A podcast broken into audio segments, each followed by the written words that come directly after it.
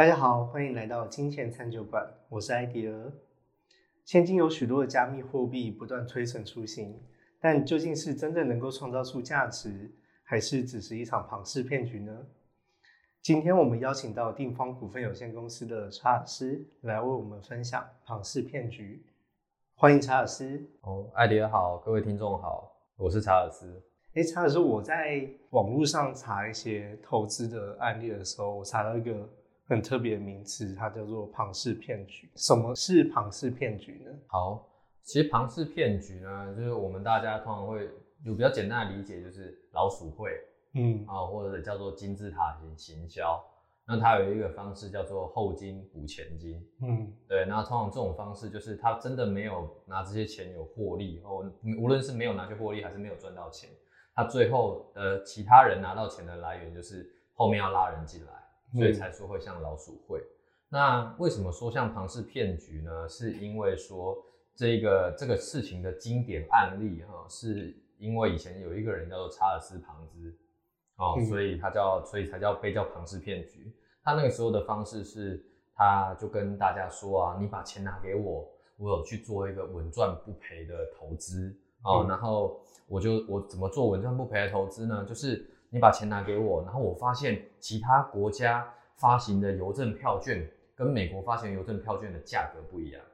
所以我发现这件事以后呢，我就可以用便宜的价格买入，然后用比较贵的价格卖出。哦，他说他有这样子的管道，然后他承诺就是你每三个月就给你们四十趴。嗯，哇，今天三个月四十趴，我们现在大家觉得很夸张，因为那时候是也是一一堆人不知道没有这种概念嘛，对，所以就马上就就蜂拥而来啊，对，然后结果他拿去做什么事？他后来把这边钱拿去存定存，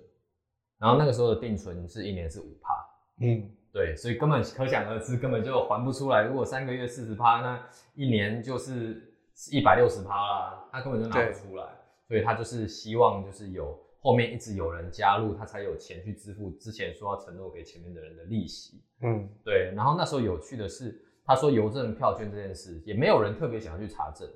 因为因为这件那个管道的确有这件事情哦。可是这种管道叫做套利，所以本来就量小，然后管道少。所以实际上他那个时候真的有去做，他买卖了两张，只有两张，买了两买卖两张而已。但他说发现没办法做到这件事，所以就一直想要拉人进来，然后给拉人进来就要给。所以因为这个案例太经典了，所以我们就会说叫庞氏骗局。嗯，那庞氏骗局跟一般的经营投资到底是差在哪里？哦，对，其实哦，艾迪有说到重点了，其实。庞氏骗局跟正常经营投资其实只有一线之隔啦，对，因为我为什么会这么说呢？其实它的重点在于说后面的人加入，你可以把它想成是出资者，哦，那出资者为什么要投资？因为投资的本质就是我现在有一笔钱，我现在不要花掉，我拿去做点什么，期望未来有更大的产出、更大的回馈，所以重点就在于能不能产出回馈。嗯，对，如果他们把这笔钱丢进去。真的能有产出回馈，真的有获利东西回来的话，它就变成不会只是后金补前金。嗯，对，后金补前金表示它前面没得配嘛，所以只好只好拿后金补前金。所以一线资格就是在于这个产出回馈，所以回馈到无论是我们在分析投资标的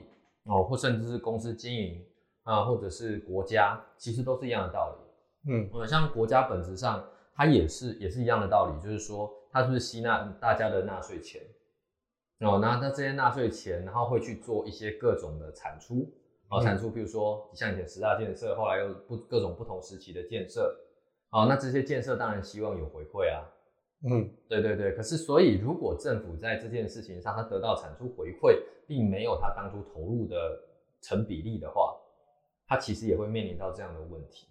那这样问题通常会反映在哪里？反映在经济政策，反映在要不要做一些，无论是像是改革。啊，劳保劳退改革，它也反映在通膨上面，嗯，对，所以这些都是因为产出跟你后来的有在外面流通的资金到底成不成比例，嗯，对对对，所以当如果在这种叫我们叫做信用扩张，因为当你成不成比例的时候，没有产出期待的效应，就会出现这些通膨跟经济循环问题。对，所以一直都要留意的就是我们投资，就是我投的真的有没有可以有没有得到更多获利的逻辑。嗯，如果没有，它最后就沦为庞氏骗局。那有没有一些过去经典的案例？呃，过去经典的案例，就像刚刚有提到庞氏骗局嘛，对，那还有一个是全世界最大的一个部分，叫做马多夫诈骗。哦、因为马多夫诈骗它是全世界最大案子，因为它期间它骗了超过二十年，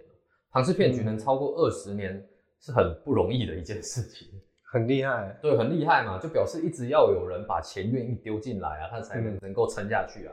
因为通常都撑不了那么久啊，嗯所以我们大部分听到的庞氏骗局的期间大概都是几个月、一年、两年。嗯，对，因为你就已经被表刚刚他找不到那么多人。对，对，所以那时候马多夫诈骗案特别厉害，就是他骗了六百五十亿美金，六百五十亿。美金是美金 对，是美金。对，然后资金来源有超过四十个国家，有三百三十九家组合式的基金，五十九家资产管理公司，嗯超过二十年。那它的模模式比较像是我每年承诺你十趴到十二趴的获利，嗯对，就承诺了。他他没他也没讲死，就是十二趴，但是他就说我我也投资，我可能也不太确定有个区间，我就是十趴到十二趴。嗯对，然后后来他马多夫他也是名望很很高啊，名望很高，他最后甚至做到纳斯达克的主席。这么厉害。对对对对，所以这是很夸张，大家就会觉得哦，就因为他越来越有影响力，所以各项各种权威人士、影响力 KOL 都帮他背书。嗯对，然后但是他其实他自己成立的叫对冲基金，所以又不受那个美国的证管会监管，嗯。不受证管会监管，这就很很可怕呢。他不受证管会监管，表示他说了算哦，哦、然后说了算，或者他可以做，他他可以内部做好账嘛。对，对，那这种状况下，却有很多合法的基金去以马多夫的基金当做标的，对，然后又相信他提供的东西，等于是嗯。一层套着一层，像那个俄罗斯娃娃，它套在里面烂的东西在里面，嗯但是一般人不知道，所以很他为什么能吸到那么多资金，也是因为很多人间接投资了马多夫。嗯 对，因为他买的可能是一个合法基金，但是这个基金却持有马多夫基金当标的。对，对对，这就是一个问题。然后他马多夫那个时候说他有做两个特别的策略，所以让他的绩效特别好。一个叫可转换价差套利哈，它是一种选择权的策略。选择这种策略其实跟刚刚那个我说到庞氏骗局那个有点像，就是他找到不合理的定价方式啊，然后就就找到以后然后去做交易。啊、嗯但是这个是假的，因为为什么会说是假的？是因为很多选择权，很多基投资公司都以这样当做策略啊。哦，那照理讲，可这个策略也一样会受到景气大盘的影响啊。但是你就会看到马多夫的投资的那个获利的曲线是几乎是平稳上升，然后跟大盘不联动。跟大盘不联动就是一个很奇怪的一件事情哈，嗯因为投资大盘比较像是我们投资的土壤。哦，假设它今年是五趴，那通常大家投资的绩效就会五趴上下上下去波动。嗯哦，长久下来应该它都会以它维持当终点来做上下层上下的变化。对，但它就完全不联动。哦，这个是一个很明显的基准点。以前记者访问他也有提问这件事，也被他打哈哈讲过去，反正他死不承认就对了。嗯那然后另外他又做了一个策略叫抢先交易。呃，抢先交易的意思就是说各个国家的股票开盘时间不一样。对，哦，但是譬如说像美国就会对台湾有影响，所以他可以先看美国的反应，以后再决定台湾的反应。嗯哦，但这件话这句话也是假的，因为这最后也是在猜啊。嗯因为就算其他国家对其他国家也有影响，没有错，但是他肯定肯定会知道影响多大吗？肯定知道是正向负向影响吗？所以也是不知道，所以这是假的。但是他为了讲给不懂的人听，对对对，然后又因为那时候有太多有也有两种人，为什么那么多人参与？还有另外一个就是因为就是大家会相信嘛，投资者的心理觉得这个就这么大，然后觉得不会有问题。还有是纳斯达克主席，有那么多权威人士、哈贵族，还有各国政要，全部都投资他，嗯就会相信这件事。然后再来另外一个是，有些人觉得怪怪的，明知是诈骗哦，但是他们可能还仍然参与，像是说有人要境外避税啊，哦，或者是要要黑钱洗钱啊，哦，然后甚至有的人觉得，反正最后一只老鼠不是我，嗯对，会有别的老鼠会进来。还有一个特别有趣的是，马多夫诈骗案，原则上它可能可以撑更久。只是因为那个时候发生一件事情叫金融海啸，所以让他一瞬间资产缩水到他无法支付。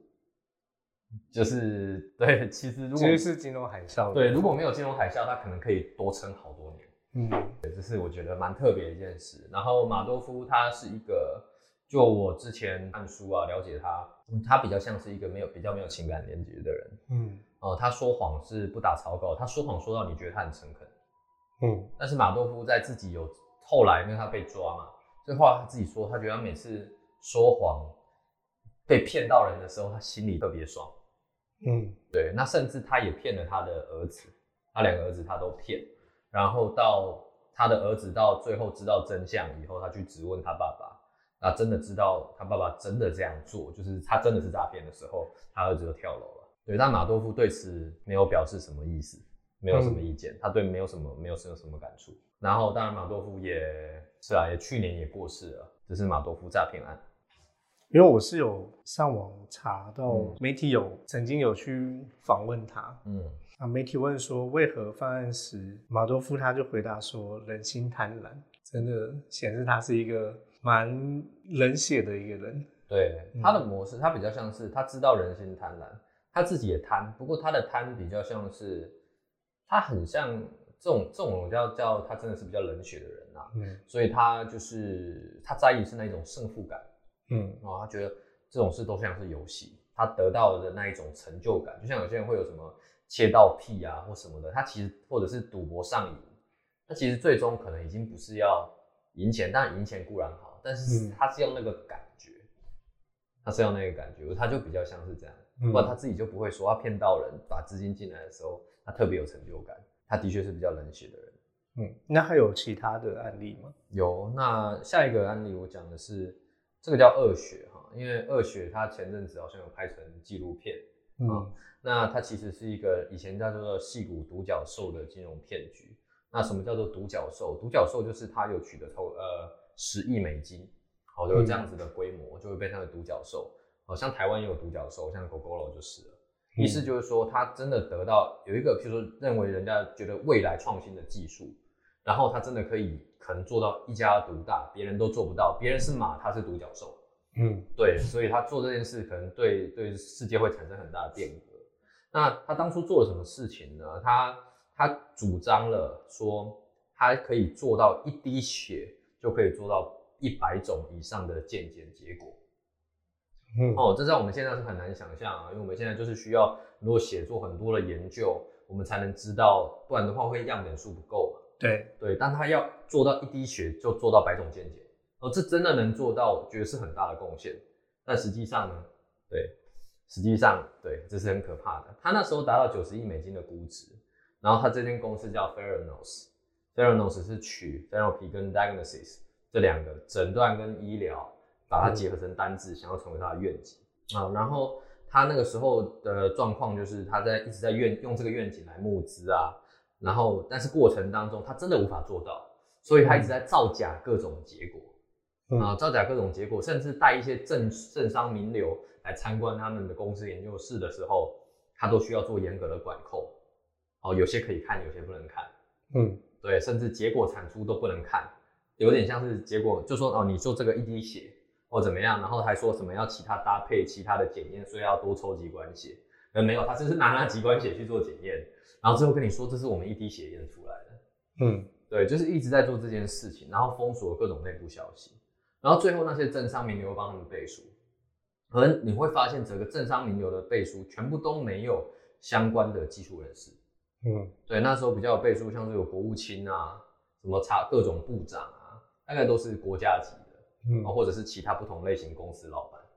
对，他就因为这样骗了很多人进来啊、然后他自己也也是比较像是索取类型的人，所以他就是也很在意这一种，就是这种胜负感。他其实也很在意胜负感，他不在意那个结果，他就觉得反正我先把结果讲在前面啊，那我就想把它做到。对嗯他，他就把自己想成是贾博士，他很崇拜贾博士，所以他后来都学贾博士，穿那个灰领高灰色高领毛那个毛衣，嗯然后声音装低沉，她明明就是一个女生，她声音就装低沉，好像要塑造那一种贾博士的威严，然后她也很乐于被称为女版贾博士。嗯，对，这是她当初的一个状况。如果有有机会，大家可以去看一下，有一本书就叫《恶学》，那纪录片也有翻拍，可以嗯，看一看她的过程这样子。那所以那些投资最后的钱也当然就报销了，对，对，没有真的产出。就完全不是一个正确的结果。对对对，嗯，那有没有比较贴近就是台湾人的案例？呃，有，当然有台湾的案例。台湾有一个史上最大的金融诈骗案，最大的庞氏骗局叫做嗯宏源案。呃，这个宏源案在发生在大概我出生前后。嗯，那个，所以现在如果年轻的朋友可能很多人不知道，但一些长辈可能就不小心参与过。嗯对对对，宏源案那时候发生，它维持了大概九年哈。那从一九八一年到一九九零年，那它的方式是什么？那时候它里面的老板叫做沈长生啊，沈长生。那他跟你承诺说，你把钱投进来，我给你月息四趴，意思就是说年息四十八趴啦。嗯，那大家觉得年息四十八趴听起来怎么样？感觉很厉害，感觉很厉害嘛？那你想投吗？有点怕。对，但我们要想啊，那个年代啊，是一九八一年开始嘛，那时候台湾叫做什么？前眼角膜嗯哦，所以那时候钱太好赚了，你钱没有地方去，然后各种投资回报率真的都很高。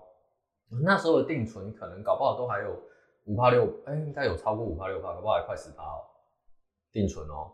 对啊，所以你刚刚光那个样子的水准，他们当然会希望要求更高的获利。嗯，可是就像我一直觉得，什么叫做诈骗？诈骗就是两件事加起来，第一个叫做保证获利，第二个叫保本，嗯，这两个加起来就是诈骗。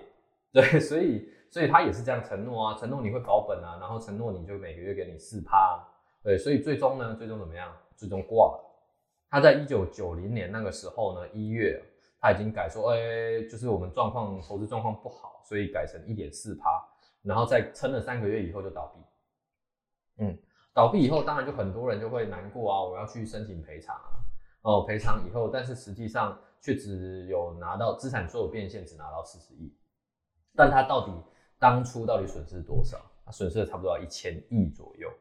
一千亿台币。当然比马多夫诈骗是小 case 啦，嗯，对，因为它是台币嘛，对，对啊，一千亿台币呢也算下来也不过就三十几亿美金啊，嗯对，但是它对台湾人那影响很大，那时候对金融都产生了很大的动荡，而且当时的一千亿相当于现在可能两千亿左右，对，其实是有那时候的消费水准是这样，然后那时候也当然还有一些状况，就是没有太多合法的投资管道啦，那想要为钱找去处，而且它的吸金对象主要是军工教还有菜篮族的族群。嗯呃，因为军工教跟菜篮族的族群呢，通常会觉得自己要找比较保守的标的，哦，但不一定真的保守，只是他们觉得比较保守。什么叫比较保守呢？就是你能稳定还我，又能固定配息，根本就是诈骗主要的 TA 啊。对啊，对啊，所以但是他们不知道嘛，他们觉得听起来就稳啊。而且军工教跟菜篮族，他们通常相处的同温层比较强烈，因为都跟同一群人相处，嗯思想也比较相近，所以会发生一件事情叫做喝康倒修博，哦，就是人家说广霸掌啦，反正他觉得认同了，他就会找，哎、大家好事一起来，一起来，嗯对对对，所以就全部就进去了。可是那时候真的有得到赔偿的人，真的少之又少。而且最有趣的是，当初沈长生哦，他在他常会有造势大会嘛，他后来已经是变成造神了，造神大会，所以那大家就是会被称他为经营之神，所以才能那么厉害，能够一个月配四趴嘛。嗯经营之神，然后大家，然后他又笃信佛教，虽然我不觉得这是笃信佛教，但就是看起来笃信佛教，对，所以大家就，然后他又觉得他好像做很多公益，哦，又被叫大善人，大善人，所以他那时候有一发起一个宏愿，他说他在誓师大会，他就各种大会上面，他就跟大家就是来参加的里面他的成员说，各种投资人说，他手上拿着那只鸡腿，他说。我知道有些人可能都看到鸡腿饭，哦，大家就舍不得吃，哦，可能要留给小孩或什么，但自己舍不得吃。你以后跟着沈董，跟着我，哦，开始做这个投资，我要让所有人都可以吃到鸡腿。哇，有神快拜，对，没错。所以他就是那个时候就会被人家称为哇，你真是太宏愿了，大善人，居然想要帮大家做到这件事情。嗯所以他那个故事叫那只舍不得吃的鸡腿。嗯对对对，那最后结果怎么样呢？最后当然他就挂了嘛，不是挂了，就是说他金融那个金融这个案子当然就已经倒闭啦，公司倒闭啦，然后他最后宣告破产，哦，但是他只判处七年有期徒刑，并科罚金新台币三百万，而且他在发案发要前就已经脱产，那什么叫脱产？就是他已经把钱藏到地方去了，你没有办法对他强制执行。哇，对，所以他出狱后就过着很爽的日子。对，那当然呢，他也年纪大了，所以在今年的我想想，今年的二月十五号，他在厦门洗澡的时候也算猝死了。对，也差不多了啦，只是就是你会觉得这件事真的很不公平，嗯害了那么多的人，但他其实没有受到太大的惩罚。嗯嗯，对，这是沈长生宏源案，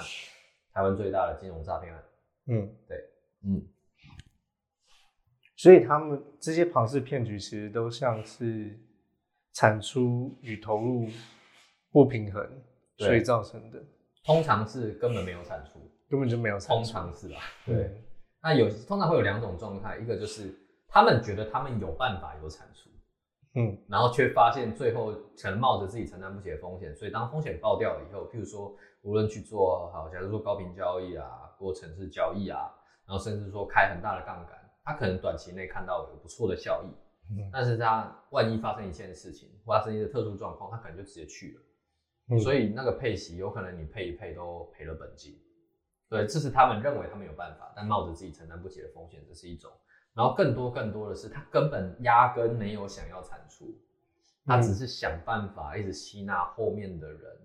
然后去把去让自己过得很爽，以后再配让它撑久一点而已。对对对，所以要做庞氏骗局，肯定心术不正啊。那有没有一些是比较贴近生活的案例，就是可能现在正在发生的？现在发生吗？嗯，可能是的，就还不确定。可能是，其实只要有产出跟投入不平衡，都可能会发生这种现象。嗯那什么叫产出跟投入不平衡呢？就譬如说，呃，有可能像股票、房地产、加密货币都有可能。嗯可是那他们也有有没有可能产出超过投入？有可能。所以其实我主要要理解的是，它真的是怎么样取得获利，它获利形态如何，有没有办法稳定取得获利，嗯有没有辨别这些的能力？如果辨别这些，如果没有辨别这些能力，即便你买了股票，你可能也是买到可怕的东西；买了房地产，你可能也会被套牢；买了加密货币，像是投狗狗币好了，它真的有什么产出吗？没有啊，没有的话就表示大家只是这个叫博傻理论嘛。我期待下一个人比我笨，愿意用更高的价钱比我买买买我现在手上的东西啊，嗯但它实际上没有实质价值啊。对啊，那总有一天就会爆掉，它是跟庞氏骗局的状态就会相似。嗯那过往我们一直都有这些现象在身边一直发生，好像是那个郁金香狂热，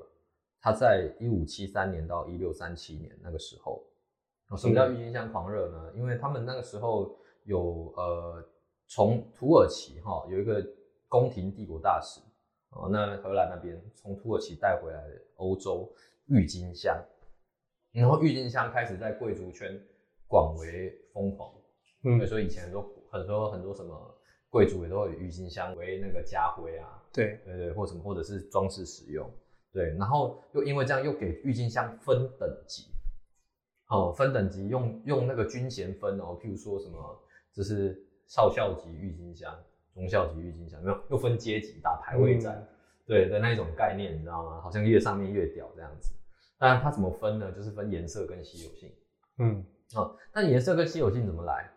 其实主要就是来自于除了它原本的品种以外，就是因为特殊事件、病毒攻击造成它颜色的不同。嗯对，像有些像是以动物来讲，养养宠物也会有，像是什么白化种，它比较稀有，所以它就可能比较贵。但它真的有其他真的产出吗？没有，纯粹是大家觉得它贵。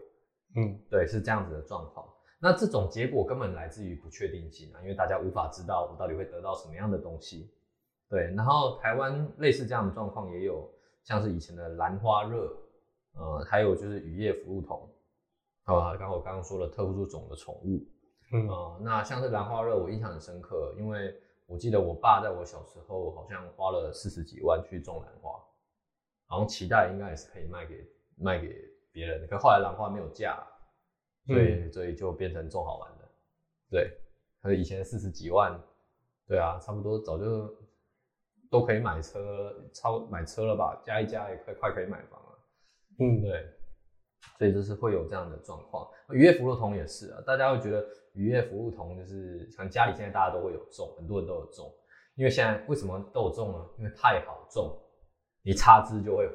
可是以前大家不知道，所以引进来的时候说这个可以招财，可以招福气，哦又好看的时候就很贵很贵。嗯，然后大家发现它插枝就会活的时候，大家有没有价值就没有了，没有价了啦。对，这是渔业服务桶。然后所以那时候郁金香跟现在那那那些状况其实都有相似，它实际上没有那个价格，没有那个价值。然后那个时候在三百三那个时候一五七三年那个时候的郁金香，崩跌前最高的一枚郁金香哈，可以买二十栋房，一朵一朵郁金香一香，朵而已。对，一朵而已，可以买二十栋房子，有超过三百倍的飙涨。所以这个它的确是变成它的确没有没有真正产生出这样子的一个好的结果。不过它还是跟一般稍微有点不一样，是因为它没有货币层面的考量，嗯它单纯就是一个一个商品。那有货币层面的考量呢，就可能要考量到之后的发生的其他的泡沫跟其他经济事件，像是那个我们在一七一九年那个时候有那个法国有密西西比泡沫，嗯然后英国也发生了南海泡沫。这这个事件呢，其实是那个时候叫殖民，就是大航海时代嘛。那大航海时代就是什么？大家有什么期望？我去找到一个未开发的处女地，它有还有未知的生产力，但是我现在用很低廉的价格去掠夺，其实就海盗啊。嗯我去掠夺殖民以后，这些产出就会成为我们的产出。对，它目的就是这样。所以那个时候，英国叫南海，然后南海公司，那那个法国叫密西西比公司，这个意思都是其实主要都是针对呃东方跟那个时候南美洲。然后那他们的方式就是这样子，卖给大家，你先给我们钱，资助我们去当海盗，然后以后我就承诺给你会更好的回报。嗯对，其实概念就很像，那有没有回报就很重要了。然后他们那个时候又把国家的债务私有化成公司股票，就等于就是说，把所有的东西，把政府哦债务跟大家未对未来的期许都连接在一起，所以表示如果你连未来这些东西都没有办法得到，你债务当然也就 GG 了。嗯你嗯的债也就 GG 了啊。然后那个时候，因为那个时期大航海很热啊，所以只要任何任何账上边的股票都大涨，连我们可能就是大家都听过牛顿嘛，像牛顿就是在那个时候赔的赔到脱裤子。对，对牛顿那个时候是英国的铸币局局长。什么叫铸币局局长？你可以说就是台湾的话就是央行总裁。哦，啊，这是一个很大的位置哦。牛顿那时候在做这件事情。然后他就会觉得不对劲，他觉得好像还没有那么多的产出的时候，大家却花那么多金钱去投入，是怪怪的一件事。所以他本来持有南海公司的股票，他就先卖掉。嗯，他做了一个很聪明的决定，他先卖掉了，他觉得这件事不合理。嗯但后来牛顿这么聪明人，他做了一个很蠢的决定，就是他再把它买回来。对，为什么买回来？因为大家都在涨啊，继续它继续涨上去啊，涨上去，因为还没爆嘛，还没爆就会疯狂的涨，疯狂的涨以后，当大家都在涨，然后你却卖掉的时候，你这时候大家会觉得自己像什么？像傻子。像傻子嘛，像笨蛋嘛。嗯所以牛顿他们就，哎、难道是我判断错误了吗？对，本能发作，嗯会讲从众嘛，会讲本能发作，所以他又再买进去，然后买进去没用很贵的价格买进去，然后没多久就爆了，然后爆了，他当然就会说，哦我都买了，我都已经再次做决定了，所以他就抱着，所以一文不值。对，所以牛顿那时候讲出一句很经典的话，叫做“我算得出天体的运行，但我算不出人心的疯狂”。嗯对，连 他自己都疯狂了。对，由原本四十倍的涨幅，四十倍哦，到到一文不值，完全变成币值。嗯嗯，这是那时候的南海泡沫跟密西西比泡沫。对，然后再再延伸到近代，就还有像是一九二九年的经济大萧条啊，那个时候其实就是战争期间呐。那那发生前大概有两百万人参与股市，以当时的人口跟资讯普及率而言是很高的数字。那那一个时空背景下，就是人人都在聊股票，然后聊股票就是想要一夕致富。所以我们可以观察一下，如果当大家都在聊某一种金融商品的时候，通常金那个金融商品很危险，嗯无论是它真的有没有价值，或者是有没有过高了，它可能都很危险。所以这个时候有一句话就是可以，大家可以就是警惕一下自己，就是人多的地方不要去。嗯，呃，人越多你可能越危险。大家都知道，那你赚什么？呃，人越多越危险。哦，然后那个时候各种股票、基金、信托开始百花百花争鸣。嗯，但是后来因为股票后来大跌嘛，然后经济趋势的导火线其实一样，就是产出不够，大家投入进去真的没有得到产出，所以他那时候就失业率有三分之一的人大概会失业，有三分之一的人失业是很可怕的一件事。嗯，等于是你的亲朋好友圈随便聊一聊，都好几个在失业，你知道吗？那那个时候失业率大概三分之一的人失业，但相当于现在的失业率的十倍啦。啊、一般来讲，我们一般失业率是维持在三四趴，嗯那时候是达到三四十趴，是蛮可怕的。然后债务就开始无法偿还，哦，甚至那时候的巴菲特的老师班杰明格拉罕，他投资股票都赔了七十趴，然后他还很慎重的告知告知巴菲特说，千万不要投资，哦，因为他说那时候道琼顶多就是两百点，嗯，哦，但后来道琼到几万点了，对吧？所以巴菲特还好没有听老师的，不 然就没有巴菲特。然后还有一个比较特殊的事件啊，就是大家都知道卓别林嘛，喜剧天王，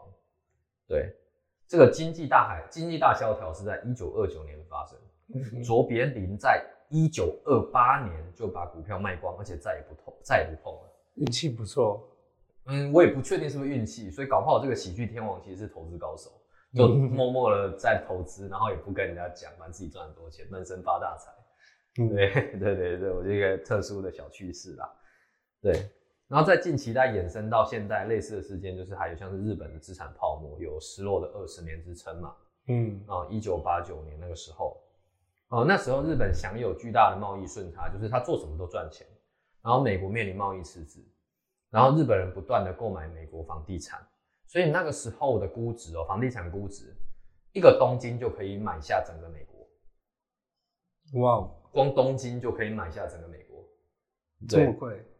这件事我们听起来也很吊诡，所以真的有没有那样的产出，还是它只是目前的钱的堆叠？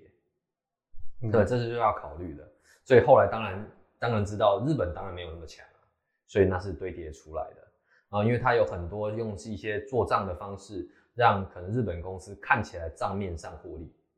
啊，账面上获利会吸引人家继续投资，但实际上没有没有真的投资，所以它账面上吸引人家投资以后，再拿这些钱去做运作嘛，其实跟庞氏骗局就一样了。对，然后那个时候在官员跟黑道团体也都推波助澜，就去投资啊、房地产啊或什么的都在里面，所以房价大幅提升，那贷款的债务也节节高升，嗯。所以造成大家都觉得我看起来的资产都涨高了，股票变贵，房地产也变贵，但其实当后面发现没有价值的时候，它就会直接腰斩再腰斩。嗯。这种状态其实叫做预知未来啊，哦，我把预知未来可以用的钱用在现在，却没有产生出好的结果，但是你未来钱需要还呐、嗯。对啊，所以它就会变成这样，失落二十年就是这样来，那整个房地产什么都全部都打回原形，也造就日本很多就不想生小孩，然后甚至也不想买房子，其实这都有时代循环的关系。对，这是日本泡沫二十年。那还有像是比较近期啊，近期像是在两千年，如果大家有投资经验的时候，那时候两千年发生一件事情，呃，叫做科技泡沫。嗯科技泡沫呢，它其实是那个时候我们知道嘛，那时候网络开始崛起了，所以我们有另外一个名称叫 dot com 效应，因为都是什么东西叫 dot com 嘛，我们知道网址对叫 dot com，所以那个时候蛮特别的，就是因为它开始有这个新科技，有电脑，所以大家就会对这个新科技反应过度，会觉得它未来一定很棒哦。无论像我近期也有这样的现象啊、譬如说像是 X Space，像是火箭哈、然后或者是说像是特斯拉，哦，这样讲的好像都同一个人，对对，好像都讲到同一个人，对，其实就是我不会说这样不好，可是它过度渲染以后，会让人家很以为确定真的有这样子的产出，可是它其实还没有办法确定，还没有办法确定的话，就变成它吸纳过多资金，却不一定有产生出好的结果，这个就是产出跟投入有不平衡的关系。那个时期也是这样，所以大家哈、都会怕说新科技出来，我会跟不上新科技啊，所以就开始想要一直做投资，然后一直投资，然后甚至最可怕的是那时候你的公司名称只要打 .com，你股票就大涨。嗯无论你有没有在做都没关系。比如说你是打抗除虫，哦，除虫打抗，对你只要有加了打抗这两个，哦，你反正你股票就涨就对了，即便完全没有关系。哦，然后那时候又因为又不断以打广告、吸引赞助跟鼓吹未来吸金的方式发展，都跟研发都跟网络全部无关。哦，甚至在股价推升的过程当中，很多公司从来没有获利过。嗯对，但最后怎么样？没有获利过，这公司能撑吗？没有嘛，所以也结束了。所以它也变相很像庞氏骗局，因为它没有产出。嗯对，但是还是有厉害的公司撑下来啊。我们是有什么公司度过这个时间变成霸主？像是微软嘛，Apple 嘛，嗯对，还有什么亚马逊？亚马逊是在前期的时候创业，但是他他后来就做得很好，因为他真的有在做产出。嗯，所以重点都不是那个投资很可怕，是你有没有办法分别它真的有要在做产出，而产出最后可以大于投入，能够不断的成长。然后这是科技泡沫。那再往近一点就是金融海啸喽，像二零零八年的金融海啸，其实是一样的问题，它就是把债务整合成基金的方式让人家在投资，所以你等于是说。大家都可能有不以为自己知道自己是投资什么，但都不知道。你投资进去以后，反正这个标的又会再包了下一个标的，哦，包了房地产债务，哦，包了股票债务，全部都绑在一起。嗯哦那这些东西让你觉得说好像投资都可以赚钱，但没有哦。那时候发生很可怕的事情，就是房地产一直涨。哦，那你你为了买房地产，一个人可以买好几套房地产，那甚至有的人用狗的名字去贷款都可以过。狗的名字都真的，真的，真的，真的，这是真的事情，这好很夸张，因为大家都觉得金融业都觉得很好，我赶快把钱放出去，有很多获利啊，然后每个人赶快去贷款去投资，因为房价一直涨啊。嗯对，但问题是我们要想房价为什么能涨？你要有基本盘支撑嘛，你就是要有当地人收入提高啊，那收入提高是更来自源是公司能赚钱啊，公司技术到底有没有起来啊，国家到底有没有赚钱啊？如果都没有，就表示我只是把这些钱拿来丢一个没有产出的东西嘛。嗯它没有产出，它就会迟早要回归，在某一段时间回归它的正常价值啊。所以那时候就非常的可怕，大家都不知道自己在投资什么，但是几乎人人都参与。那时候雷曼兄弟就居居了嘛，那么大那么大的公司，全美前五大投行，然后贝尔斯登也差点居居，AIG 也差点过世，嗯所以所以这都是很可怕的事情，只是大家都人人参与在其中，因为这是国家级的，啊，甚至是世界级的啊、那个时候雷曼兄弟这样，台湾也是联动债嘛，联动债一样啊，就是绑定那些债务啊。嗯对啊，然后大家都不知道自己投资什么，甚至很多基金也都是全部都腰斩在腰斩。对，但是实际上你随着时间越长，你看它真的有，它是真的连接有产出的东西。你某些基金如果留存着，后来报酬率应该都不错。它只是一时需要做很大的修正，因为它真的是亏很多钱。嗯对嗯，这是金融海啸。所以其实我们在这种金融体系上的运作啊，需都需要特别留意，有没有办法判断它的模式，它是怎么样获利，那也没有办法去验证说这样的模式是很有可能产出高于自己的投入？你就把我觉得要投资的时候，就把它心态比喻成像创业。嗯如果你要创业，当然是你是想要亏钱吗？嗯，不是嘛。所以是创业，我们都需要有更高的产出，所以我们是不是就会努力做某些事，让它有更高的产出？就是去观察这件事情，对，然后再来就是我们可能需要了解一下一些经济上运作跟金钱上货币运作的一些东西，所以可能要考虑到的是，呃，有没有呃生产力，它是怎么，就我刚刚说怎么样去产出，然后要观察它会不会真的没有生产力，最后变成庞氏骗局，嗯，好，然后也要了解说你这样的投资标的会不会跟其他东西绑在一起，但你不知道。所以重点都在提升自己的能力，然后不要让自己受到单纯本能的影响做决定。譬如说，大家都爱投资，自己不投资感觉像笨蛋；大家投资的标的一直涨，你不投资还是像笨蛋，你当然就想加入啊。然后你的好朋友跟你推荐东西，你当然觉得好朋友推荐的东西可能不错，因为好朋友不会害你啊。但你可能你好朋友不知道他在害你啊。对啊，所以这些，然后然后真，我觉得提升自己判断的能力，可是就是，然后不要单纯单纯听权威讲的，或者不要单纯相信各种消息面，要有要有自己判断的标准，不然什么事对你来讲都会你都会压力很大，你都会觉得我是不是该干嘛，我是不是这样不对，一直都在想这些事，投资也不会做得好。嗯对，这个是我觉得庞氏骗局上都需要留意的，要需要去具备这些能力，才不容易掉进掉进这种庞氏骗局的陷阱。嗯嗯，好这样子感觉好像不要掉进庞氏骗局里面，其实有一点反社会化的人格。哦，对啊，这是上次可能也有提到，就是我们要投资本身，这个人搞不好就有点反社会啊。做好投资，因为他会比较不受可能影响，然后又有自己又有心中一套标准，然后又能坚持自己的所作所为，这是不是反很很反社会嘛？对对啊，因为人的本能就是从众啊，听人家说啊，跟大家做一样的事啊，跟大家一样反应，这在生存上比较有利啊。嗯，因为我可以不思考，就可以比较容易存活。可是当我们现在面临到投资，其实是为了想过好生活，不单只是生存活着的问题。嗯，对，所以当你自己心中坚持，自己比较知道自己在干嘛，比较不容易受人家影响，那自然而然比较会做得好。感谢查老师今天的分享，相信大家也更了解什么是庞氏骗局。那如果有任何的问题，都欢迎大家在下方留言访问，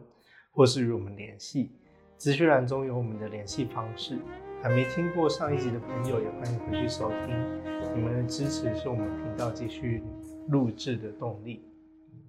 拜拜，哦，拜拜，大家拜拜。